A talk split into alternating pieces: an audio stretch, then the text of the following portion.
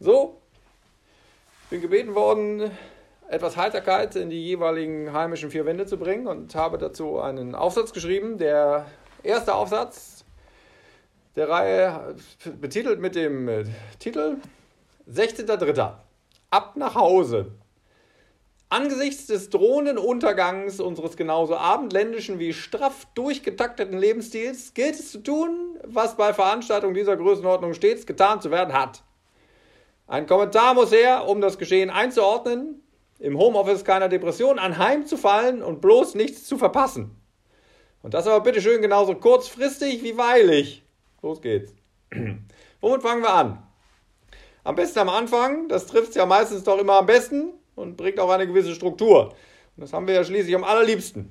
Die vornehmlich deutsche Rezipientenschaft des hier vorgetragenen ist nämlich qua Sozialisierung nicht nur überaus strukturiert, sondern vor allem auch allzeit bereit. Apropos allzeit bereit, es birgt ja schon eine gewisse Kuriosität, welcherlei Güter in den verschiedenen europäischen Ländern als erstes zur Neige gehen. Bei uns in Deutschland sind es Klopapier und Nudeln.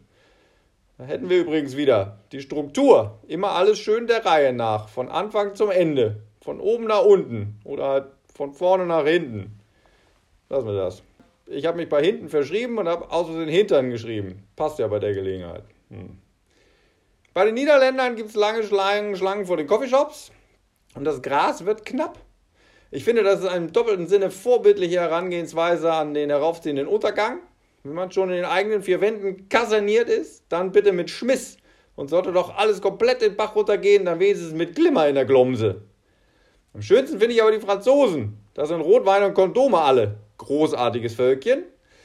Wie die das wohl kalkuliert haben. Den Klopapierverbrauch kann man ja noch knapp am eigenen Metabolismus festmachen. Aber Rotwein und Kondome, da kommt es ja nicht zuletzt darauf an, wie gut man sich mit den Nachbarn versteht. Wobei, das mit dem Social Distancing könnte einen Strich durch die Rechnung machen. Zumindest denen, die keinen 2 Meter Gemächt haben. Auch das lassen wir mal lieber. Direkt ein guter Einstieg. Reihenweise Humor unter der Gürtellinie. Das wird mir sicherlich, äh, sollte ich das hier fortsetzen dürfen, noch das ein oder andere Mal passieren. Hm.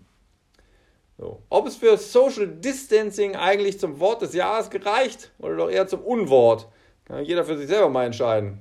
Klar, abnippeln soll niemand, schon gar nicht die eigene Oma, auch wenn der ganze Aufriss langsam anfängt, das lästig zu werden. Aber eigentlich ist es doch auch ganz schön, dass wir uns mal über regionale und Fußballverein präferierende Befindlichkeiten und Nord-Süd-Gefälle hinweg einig sind, dass wir unsere Omas und Opas doch lieber noch eine Weile behalten wollen. Ist heutzutage auch selten, dass man sich überhaupt mal über irgendwas einig ist.